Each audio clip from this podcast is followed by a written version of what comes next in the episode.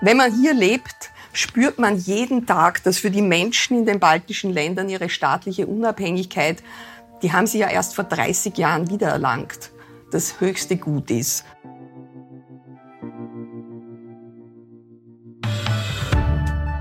Ja, die staatliche Unabhängigkeit ist ein hohes Gut, das es unbedingt zu bewahren gilt. Natürlich vor allem auch in der heutigen Zeit und auch natürlich für das Baltikum. Aber nicht nur das wird heute Thema sein. Und damit willkommen zu einer neuen Folge von Austria ist überall zum Export-Podcast der Außenwirtschaft Austria. Für uns geht es heute in das Baltikum, genauer gesagt nach Lettland zur WKÖ-Wirtschaftsdelegierten Ingrid Valentini-Wanka. Die Exportexpertin kümmert sich von der lettischen Hauptstadt Riga aus um die Länder Estland, Litauen und natürlich Lettland. Sie hat sozusagen das gesamte Baltikum fest im Griff und weiß ganz genau, was sich dort im Moment alles abspielt. Wir werden intensiv über die Geschäftskultur in Lettland sprechen und uns auch anhören, ob es innerhalb des Baltikums große Unterschiede gibt. Das Jahrhundertprojekt Rail Baltica wird Thema sein und ich werde Sie auch fragen, wie sich Ihr ja, globaler Job mit Familie vereinbaren lässt. Ich freue mich schon auf das Gespräch und ein Hallo nun nach Riga. Hallo Ingrid. Hallo Christoph, willkommen im Baltikum. Bevor wir gleich losstarten, Ingrid, habe ich noch einen kurzen Blick hinter die Fahne von Lettland geworfen.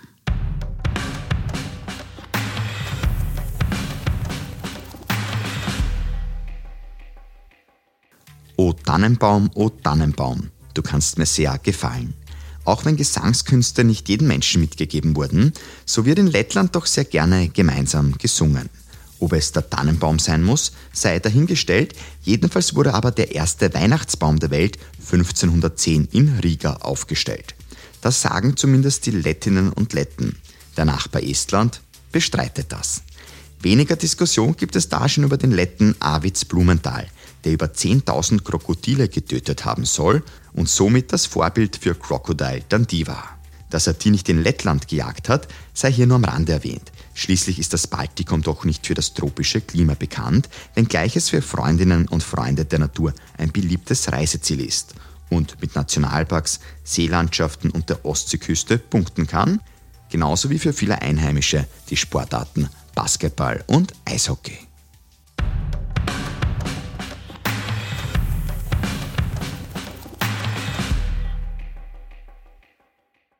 Lieber Ingrid, zunächst mal vielen herzlichen Dank, dass du die Aufnahme mit uns heute machst, den Podcast, denn du bist ja angeschlagen, auch dich hat es erwischt. Aber ich glaube schon wieder am Weg der Besserung und es reicht die Kraft, über Lettland und das Baltikum heute zu sprechen. Ja, auf jeden Fall. Aber die Temperaturunterschiede von 35 auf 15 Grad, die waren dann doch ein bisschen zu viel.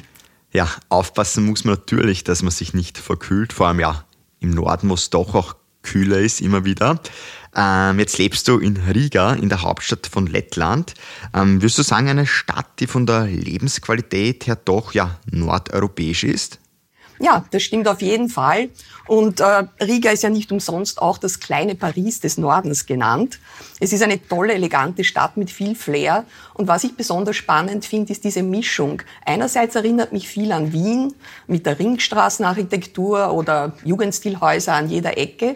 Und gleichzeitig entdecke ich doch auch immer wieder dieses Neue von einer alten Hansestadt und natürlich auch die tollen langen Sommerabende, wo man bis Mitternacht Licht hat und sich wunderbar unterhalten kann, entweder am Fluss oder auch am nahegelegenen Meer. Bekomme ich gleich Lust hinzureisen, wenn du mir das so schön mhm. erzählst. Es war nur eins, es war, der Start ist ein bisschen holprig verlaufen. Äh, da bin ich im Winter angereist durch schweren Schneesturm und bei der Übersiedlung war dann plötzlich eine Wegkreuzung, wo es nach links nach Kaliningrad und nach rechts nach Minsk gegangen ist. Wir sind dann tapfer geradeaus weitergefahren und haben uns so gedacht, jetzt wartet wohl der wilde Nordosten Europas auf uns. Aber dann am nächsten Tag hat sich Riga dann gleich prachtvoll, weiß verschneit von der besten Seite gezeigt. Weil du gerade Nordosten Europas angesprochen hast, ähm, wenn man jetzt über das Baltikum auch spricht und Lettland, ja, sagt man eigentlich, das gehört zu Nordeuropa oder es gibt auch einige, die wieder sagen, es ist Zentral-Osteuropa. Hm. Wie würdest du das eigentlich einordnen? Ja, das ist eigentlich eine sehr schwere Frage. Ich bin mir da auch nach fünf Jahren im Baltikum eigentlich nicht ganz sicher. Die Menschen hier, für die ist die Antwort eindeutig. Alle Balten fühlen sich in ihrer Mentalität klar dem Norden zugehörig. Äh, in Lettland äh, sind sie ja wegen der zentralen Lage auch noch stolz, das Herz des neuen Nordens zu sein. Und die Freude in meinem ganzen Büroteam war riesig, als wir angefangen haben, unseren Newsletter Baltics gemeinsam mit den Nordics herauszugeben. Aber obwohl die Mentalität dieser sehr modernen, digital tickenden Länder zum Norden passt, es ist halt die Geografie, die jüngere Geschichte und auch die Wirtschaftsstrukturen, die sie immer noch an den Osten binden. Und die Annäherung an das west- und nordeuropäische Wohlstandsniveau ist im Gang. Es ist die Abwanderung stark gewesen, aber jetzt gebremst. Und für die weitere Entwicklung sind nach wie vor die EU-Fördermittel wahnsinnig wichtig. Also es gibt vermutlich keine eindeutige Antwort. Äh, was auch immer letztlich überwiegt, habe ich einen guten Rat an euch Zuhörerinnen und Zuhörer.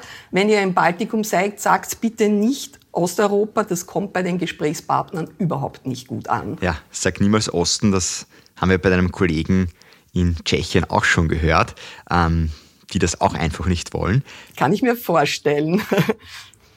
Wenn wir jetzt über das Baltikum sprechen, sprechen wir immer von Lettland, Litauen und Estland. Ähm, hat das eigentlich auch eine Berechtigung, dass man diese Länder immer zusammenfasst aus deiner Sicht? Ja, ob es jetzt einen guten Grund gibt oder nicht, die Tatsache ist, es steckt in unseren österreichischen Köpfen so drinnen. Und auch ich habe mir ja bei der Versetzung gedacht, ich komme jetzt ins Baltikum. Und deshalb darf ich jetzt nicht die Oberlehrerin spielen, wenn ich dann immer wieder gefragt werde, ob Lettland jetzt das in der Mitte oder unten ist und welche Hauptstadt eigentlich dazugehört. Wenn man dann in der Region lebt, dann wird einem sehr schnell klar, dass es drei eigenständige Länder sind, mit drei unterschiedlichen Sprachen, großen Unterschieden in der Geschichte und verschiedene religiöse Traditionen. Und das macht es auch verständlich, dass in jedem der drei Länder eigene wirtschaftliche Schwerpunkte sind. Äh, Im zentralen Lettland, mit dem mit der mit Abstand größten Stadt, Riga, ist der Fokus ein bisschen auf der Drehscheibenfunktion in Handel, Logistik und auch Finanz. Estland ist international, auch bei uns Österreichern, für die Vorreiterrolle im E-Government und für die boomende Startup-Szene bekannt. Das hat mit Skype angefangen und inzwischen treiben sich ja weltweit pro Kopf die meisten Unicorns im Estland herum.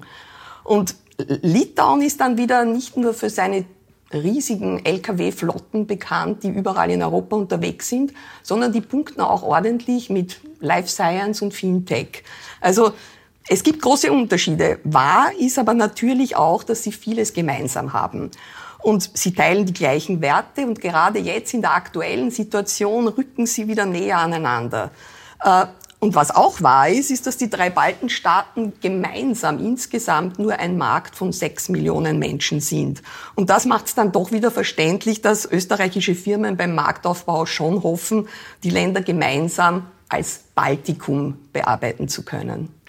Wir werden auch in unserem Podcast heute das Baltikum uns als Ganzes anschauen, aber immer von Lettland ausgehend natürlich. Und ja, wenn es dann doch größere Unterschiede gibt, werden wir dann auch noch in die anderen Länder gerne schauen.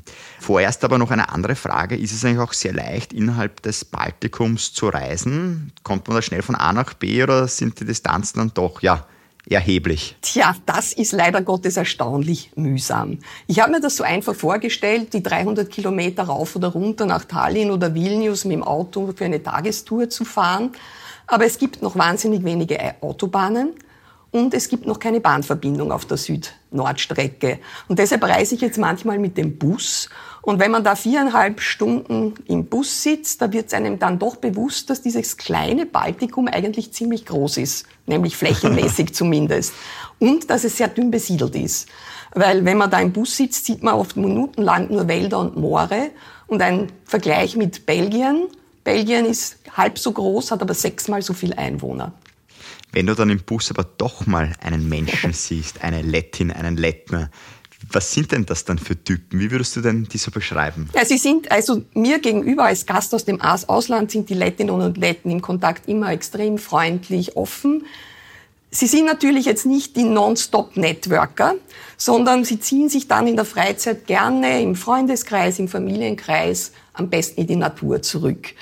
Die Privatsphäre des anderen wird sehr respektiert und das bedeutet zum Beispiel auch, dass man im Lift Fremde nicht grüßen soll. Das habe ich mir erst abgewöhnen müssen. Und Dazu passt halt auch, dass der körperliche Abstand größer ist als in südlicheren Ländern. Es zirkuliert der Witz, dass sie Baubalken sehr bedauert haben, als dann die zwei Meter Covid-Abstandsregel abgeschafft wurde. Und wo sie aber dann voll aus sich herausgehen, ist es, wenn es ums Singen geht. Äh, das absolute Highlight sind diese spektakulären, riesigen Sänger- und Tanzfeste. Und es war für mich extrem beeindruckend, sowas mitzuerleben. Äh, man wird da von einer Welle der Emotionen mitgetragen, wenn 100.000 Menschen im Publikum mit den 20.000 auf der Bühne mitsingen. Und äh, man beginnt auch zu verstehen, was diese singende Revolution eigentlich war, äh, die ich gar nicht so genau gekannt hatte, als sich 1989 zwei Millionen Balken die Hand gegeben haben und gesungen haben und damit ihre Unabhängigkeit auch vorwärts getrieben haben. Aber neben dem Singen, das ist so das besonders Auffallende, lieben sie und vor allem auch die jungen Städter Folklore, Bräuche, Natur. Äh, das wird zur Sonnenwende besonders ausgelassen gefeiert. Da gehören die Blumen- und Eichengrenze dazu und der Sprung übers Feuer. Und man singt die ganze Nacht und trägt die Sonne eben durch die kürzeste Nacht, die es gibt. Und die Stimmung ist unglaublich. Ich glaube, wenn man zu so einem Fest eingeladen ist, dann ist man wirklich im Baltikum in Lettland angekommen. Einige Dinge, die habe ich mir jetzt gedacht, die erlebe ich in Österreich davon nicht. Aber das im Lift nicht grüßen, das kommt noch in Österreich manchmal bekannt vor. Ich habe es meiner Tochter immer sehr eindringlich gesagt, dass sie das soll. Ja, ich habe es auch noch so gelernt, aber ja. Wenn wir jetzt auch die Lettinnen und Letten im Business-Alltag dann ansehen, ähm, du hast schon kurz angeschnitten, die trennen schon auch dann nochmal Privat, Business voneinander. Wie sind sie aber jetzt im Business-Alltag, würdest du auch sagen? Ja, lass mich da mit dem beginnen, was mir zum Unterschied von anderen Posten von mir, ich war sehr oft auch in Südeuropa, besonders aufgefallen ist. Allen voran die große, große Pünktlichkeit. Die lettischen Gäste kommen überpünktlich. Für mich gefühlt kommen sie zu früh. Man muss mit den ersten schon 15 Minuten vor Beginn des Events rechnen und sie auch unterhalten können. Umgekehrt wird es sehr negativ empfunden, wenn man zu spät kommt. Und da ist wirklich, wenn das wirklich einmal passieren sollte, ist der Rat an die österreichischen Geschäftsleute unbedingt vorher anrufen und eine gute Begründung parat haben. Weil sonst macht man sich gleich am Anfang unbeliebt. Und wenn man dann hinkommt, ähm, die Gesprächsführung ist schon sehr sachlich, zu großer Überschwang, große Handbewegungen, laute Emotionen, das wird eigentlich eher unnatürlich empfunden. Und was für mich am Anfang besonders bewöhnungsbedürftig war, ist, es wird auch geschwiegen. Schwierig für mich. ja. Und äh, umgekehrt darf man dann nicht ungeduldig nachfragen. Sie lassen sich gern Zeit für ihre Entscheidung und lassen sich nicht drängen. Aber wenn man diese paar Grundregeln beachtet, dann verlaufen die Geschäftskontakte eigentlich sehr, sehr angenehm. Die Balken sind fleißige, korrekte Partner und sie haben Handschlagqualität. Sie halten ihre Versprechen ein.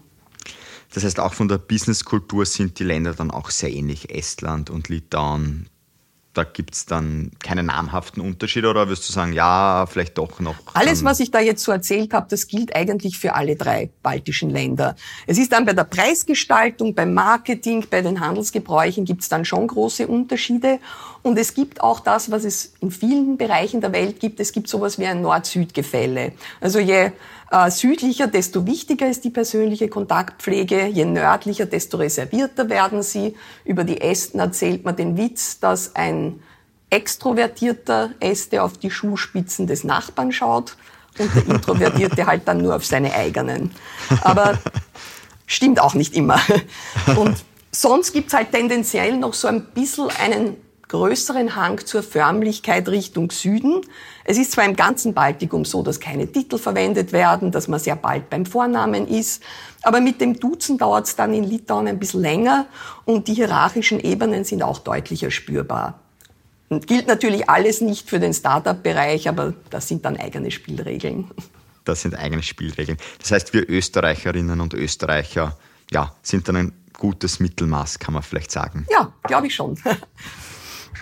Eine Frage, die ich auch eigentlich in jeder Podcast-Folge stelle, weil es auch ganz wichtig ist, wie miteinander kommuniziert wird, ähm, welche Sprache dann auch gesprochen wird. Ja, wie funktioniert das im Baltikum? Naja, Das sind zunächst einmal die drei Landessprachen, die den Balten ja für ihre Identität wahnsinnig wichtig sind. Sie sind halt wahnsinnig schwer zu erlernen. Und es ist das Estnische überhaupt eine finno-ugrische Sprache. Es sind die beiden sogenannten baltischen Sprachen, Lettisch und Litauisch, auch sehr unterschiedlich. Also es werden deshalb Kenntnisse von ausländischen Partnern nicht erwartet. Es kommt halt wahnsinnig gut an, wenn man ein paar Worte kann. Das zeigt die Wertschätzung. Die gute Nachricht an dem Ganzen ist, dass alle perfekt Englisch können. Also ist als Geschäftssprache selbstverständlich. Ein Dolmetscher wird eigentlich nie benötigt. Deutsch war früher auch sehr verbreitet. Gerade im Lettischen gibt es aus der deutsch-baltischen Tradition auch sehr viele Lehnworte. Aber das nimmt jetzt bei der jüngeren Bevölkerung ab. Damit kann man nicht mehr rechnen. Und ich glaube, ich sollte trotzdem jetzt auch die russische Sprache erwähnen, die ja weiterhin von einer sehr starken Minderheit, besonders in Estland und Lettland, gesprochen wird, obwohl, und das ist wichtig zu sagen, es keine offiziellen Staatssprachen sind. Das Verhältnis zwischen den Bevölkerungsgruppen und zu Russland war ja schon auch vor dem Ausbruch des Ukraine-Krieges sehr komplex. Und Russisch ist nach wie vor in vielen lokalen Unternehmen noch die gängige Umgangssprache in der Leitung oder auch in der Belegschaft. Gott sei Dank habe ich bisher nicht erlebt, dass das bei der Partnersuche für österreichische Firmen berücksichtigt werden musste. Und ich hoffe, dass das so bleiben wird. Denn entscheidend ist eigentlich, ob der Partner in der Branche gut vernetzt ist und zuverlässig ist. Also für alle, die Englisch sprechen, so ein kleines Hackerl, damit kommt man Ganz durch. Genau weil du jetzt auch Russland-Ukraine-Krieg kurz angesprochen hast. Ähm, ich möchte mit dir jetzt natürlich nicht über diesen Krieg sprechen und auch nicht die Rolle des Baltikums dort. Ähm, wird auch in diversen Talk-Formaten ja eh breit besprochen. Aber was wir sehr wohl jetzt kurz machen möchten, ist so einen Blick auf das Baltikum in Bezug auf Eigenständigkeit werfen und auch Energieversorgung, weil Energieversorgung ist natürlich auch das Thema, das uns in Österreich gerade so ja, groß, riesig beschäftigt. Ähm, ja, wie machen das eigentlich die Länder im Baltikum? Mhm. Oder wie eigenständig sind sie da auch? Ja.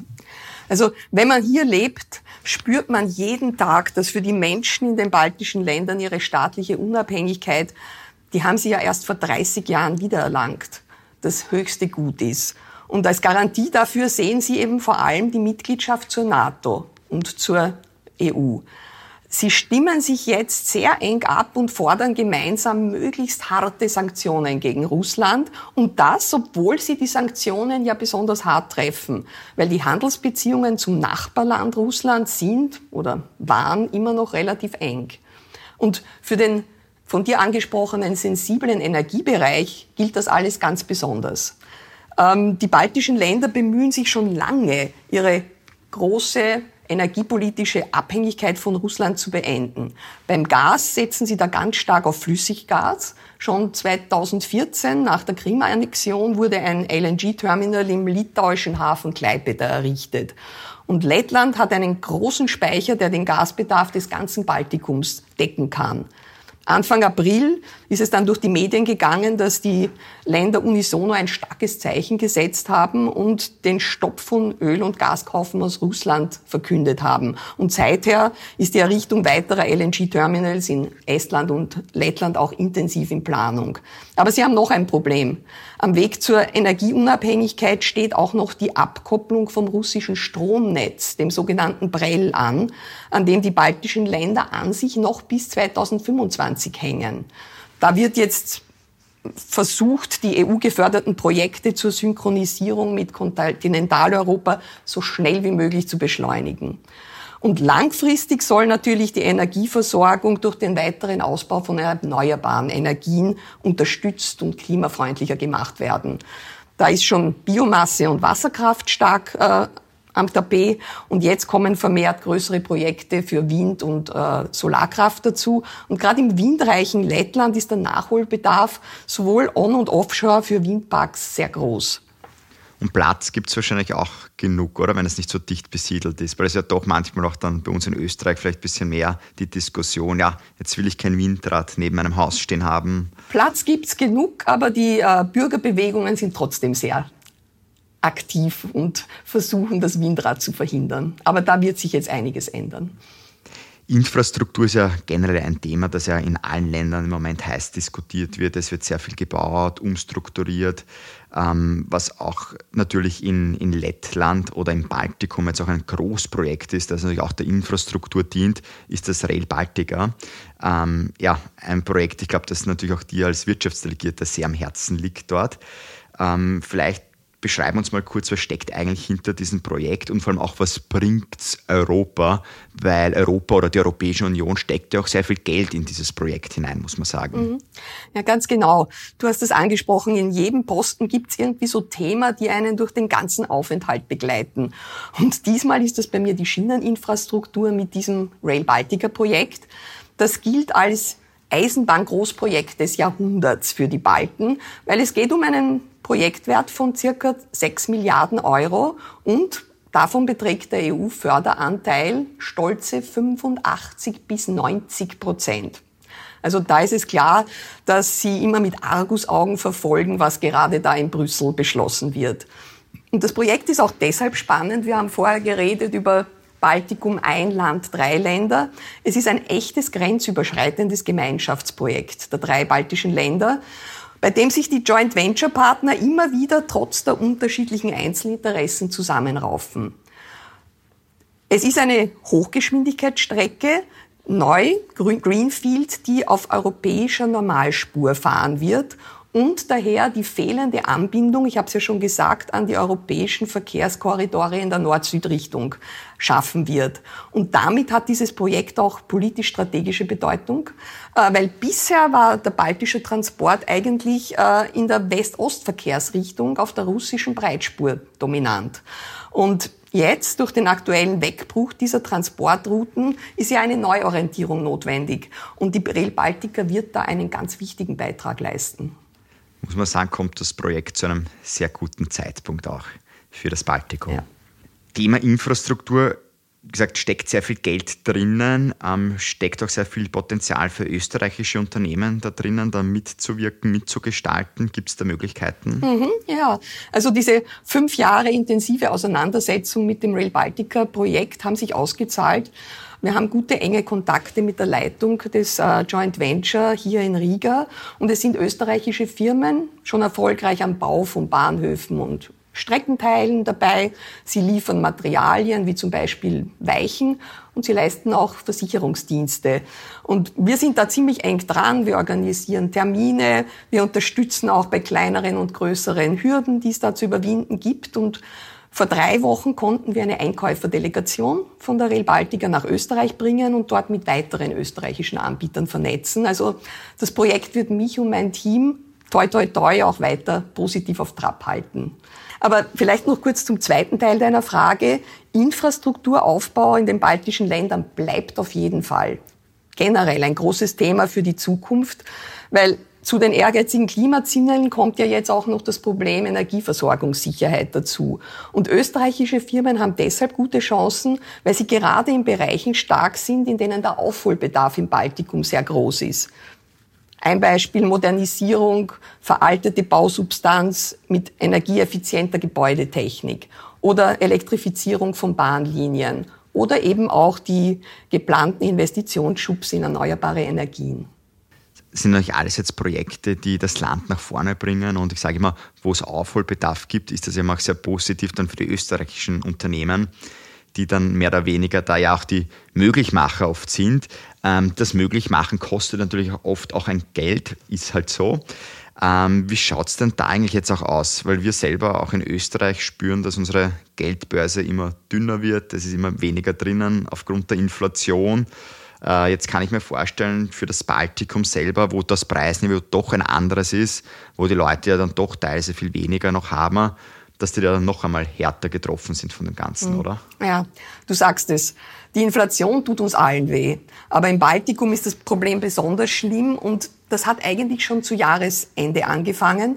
Da sind die Preise in allen drei Ländern rasant gestiegen und das war auch so die einzige Achillesferse an der sonst mustergültigen Wirtschaftserholung nach der Covid-Delle.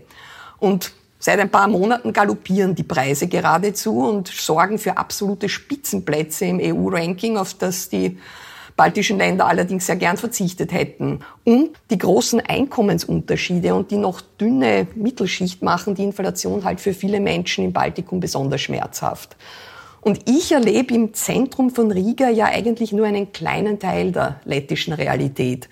Das Straßenbild hier ist von riesigen Autos und von schicken, teuren Restaurants und Geschäften geprägt. Und ich war auch erstaunt, wie das Preisniveau in den Handelsketten eigentlich hoch ist, weil es ja so gar nicht zum Durchschnittseinkommen zusammenpasst. Und knapp nach der Ankunft habe ich dann meine Kollegen nach einem Einkauf gefragt, ob ich da jetzt vielleicht in eine Touristenfalle gestolpert bin, das war aber ein ganz normaler Supermarkt. Und die Antwort der Menschen darauf ist, dass viele halt schauen, dass sie sich mit einem zweiten, mit einem Nebenverdienst dann doch über die Runden bringen. Also ja, harte Zeiten, wie man doch ein bisschen raushören kann, leider. Ja. Ja, kann man eh noch hoffen, dass das ja irgendwann besser wird oder in naher Zukunft besser wird, auch wenn die Chance nicht immer sehr hoch dafür stehen im Moment. Ähm, ich möchte mit dir trotzdem jetzt ein bisschen noch auf den Markt in Lettland und im Baltikum blicken und darf da jetzt eine Frage dir ja vorspielen, die uns eine Hackschülerin gestellt hat, die Natalia. Die Natalia war nämlich am Exporttag der Außenwirtschaft Austria zu Gast, der heuer endlich wieder physisch in der Wirtschaftskammer Österreich stattgefunden hat, wo ihr Wirtschaftsdelegierte ja Beratungsgespräche führt, Service macht. Und die hat uns da folgende Frage gestellt, die Natalia. Hallo, ich bin Natalia und ich wollte wissen, welche österreichischen Produkte besonders in Lettland verwendet werden. Also, liebe Natalia, danke für dein Interesse, das freut mich sehr.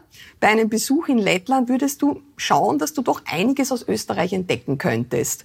Im Radio wird jetzt gerade wieder immer die Werbung für Zeckenimpfung, Made in Austria, gespielt und das ist nur eines von vielen Beispielen. Pharmazeutische Produkte führten im Vorjahr unsere Exportstatistik nach Lettland an. Und bei einem Bummel durch die Stadt würdest du bei Baustellen dann immer wieder österreichische Baumaschinen, Kräne, Baumaterialien sehen. Die Verkehrsampeln in Riga stammen häufig aus Österreich. Falls du Lust auf grünen Veldiner oder heimische Fruchtsäfte bekommst, findest du diese Getränke dann auch in Riga. Und für einen Kulturabend könnte ich dir dann eine ganz besonders tolle große Bernstein-Konzerthalle an der Westküste Lettlands empfehlen. Die wurde nicht nur von einem österreichischen Architekten gebaut, sondern äh, sie hat auch österreichische Bühnentechnik drin. Und du wirst es auf der Reise hoffentlich nicht brauchen, aber ein österreichisches Versicherungsunternehmen ist der Marktführer im ganzen Baltikum. Also ein witziges Beispiel möchte ich dir am Ende auch noch aus Estland mitgeben, denn du würdest nicht erraten, dass unser wichtigstes Exportprodukt in diese Hochburg der Digitalisierung ausgerechnet Eurocent-Münzen sind. Und das in einem Land, wo man eigentlich fast nicht mehr bar zahlt. Also auch nochmal von mir danke, Natalia, für deine Frage. Wenn man jetzt auch, sage ich mal, im Baltikum Österreich natürlich kennt, ähm, wie oft kommt es dann trotzdem vielleicht zu einer, ja, Verwechslung der Fahnen. Ich sage mal so, Austria wird oft mit Australia, ja, vielleicht im südostasiatischen Bereich verwechselt, aber das ist natürlich da jetzt nicht so die Gefahr, aber die Fahne, die ist dann mhm. doch sehr ähnlich mit Lettland. Mhm. Absolut. Und darauf bin nämlich ich selber reingefallen. Ich habe nicht gewusst, wie ähnlich die lettische und die österreichische Flagge ist. Es ist nur der weiße Mittelstreifen in Lettland etwas schmäler und das Rot ist etwas dunkler. Und bei meiner ersten Schnupperreise, das war zufällig am österreichischen Nationalfeiertag, da war ich total überrascht, weil ich an mehreren Gebäuden unsere österreichische Fahne gehisst gesehen habe. Ich habe mich zuerst noch kurz gefreut, dass Österreich in Lettland offensichtlich extrem geschätzt ist. Und erst beim dritten, vierten Gebäude sind mir dann Zweifel gekommen. Also der Lacherfolg bei meinem zukünftigen Team war mir gewiss. ja, Austria ist überall, wenn man überall Fahnen sieht, ne, glaubt ja. man, dass man gleich das da in österreichischer Hand alles ist. Zur ähm, Begrüßung. Genau, zur Begrüßung gleichfalls. Neben diesen ja, Produkten, ähm, die wir jetzt von dir auch gehört haben, was wird denn in Zukunft auch noch wichtig sein? Also Infrastruktur, erneuerbare Energien haben wir schon gesagt. Wohin wird sich dann, glaubst du, das Baltikum auch entwickeln? Das ist eine, eine große, breite Frage. Da möchte ich eigentlich jetzt gerne die Gelegenheit nützen, ein paar allgemeine Gedanken auch zu sagen. Lettland und die baltischen Länder sind ja schon resilient gewesen, bevor das Wort überhaupt in Mode gekommen ist. Sie sind enorm krisenerprobt und sie haben viele Hürden erfolgreich gemeistert. Die Finanzkrise 2008 hat sie enorm getroffen, aber sie sind letztlich wettbewerbsfähiger daraus herausgekommen. Die Covid-Krise haben sie mit nur geringen Einbußen durchgesteuert und sind sehr rasch wieder auf einen ehrgeizigen Wachstumskurs gekommen. Und jetzt stehen sie, so wie wir alle, vor der nächsten großen Herausforderung durch den Ukraine-Krieg. Da ist jetzt einiges im Umbruch. Neue Modelle werden alte ersetzen. Die Brückenfunktion der baltischen Länder zum Osten, die ist einmal bis auf weiteres beendet. Und auch die Rolle als Nearshoring-Standort äh, die muss neu definiert werden. Während der Covid-Krise haben nämlich internationale Investoren an sich die baltischen Märkte vermehrt als attraktive Nearshoring-Optionen innerhalb der EU unter die Lupe genommen. Nach dem Ausbruch des EU-Kriegs war da dann allerdings zunächst große Verunsicherung. Aber schon jetzt hören wir, Gott sei Dank, von einer Normalisierung und von neuen Ansiedlungsanfragen. Und die Wirtschaftsprognosen zeugen auch von einem starken Durchhaltevermögen dieser kleinen Volkswirtschaften. Also es besteht aus meiner Sicht Grund zum Optimismus, dass die baltischen Länder in Zukunft auch interessante Märkte bleiben. Und wenn ich da einen Aufruf jetzt an alle, die zugehört haben, anhängen darf und vielleicht neugierig geworden sind, es gibt eben nicht nur den Balkan, es gibt auch das Baltikum. Und wenn ihr es einmal probieren wollt, wir würden uns wahnsinnig freuen, euch die Türen zu öffnen. Das ist bei kleinen Ländern manchmal auch leichter als bei großen. Und Ingrid, du hast natürlich mehr als genug Erfahrung auf diesem Gebiet, also auch von mir dann noch einmal kann ich nur sagen, bitte bei der Ingrid und ihrem Team melden, weil ja, da bekommt man gut und schnell Hilfe und vor allem viele wichtige Informationen. Liebe Ingrid, zum Abschluss möchte ich mit dir jetzt auch noch auf eine ja, persönliche Ebene wechseln, wenn ich darf. Ähm, jetzt bist du jetzt als Wirtschaftsdelegierte nicht nur Wirtschaftsdelegierte, sondern bist natürlich auch eine berufstätige Mutter, hast eine Tochter. Und jetzt ist das in Österreich schon nicht einfach, wenn man da berufstätige Mutter ist. Aber wie ist das eigentlich auch als Wirtschaftsdelegierte? Weil ihr seid ja dann doch nur unterwegs, ihr reist alle paar Jahre in ein neues Land wieder. Ja, wie lässt sich das eigentlich vereinbaren? Ja, also erstens gerne rede ich drüber.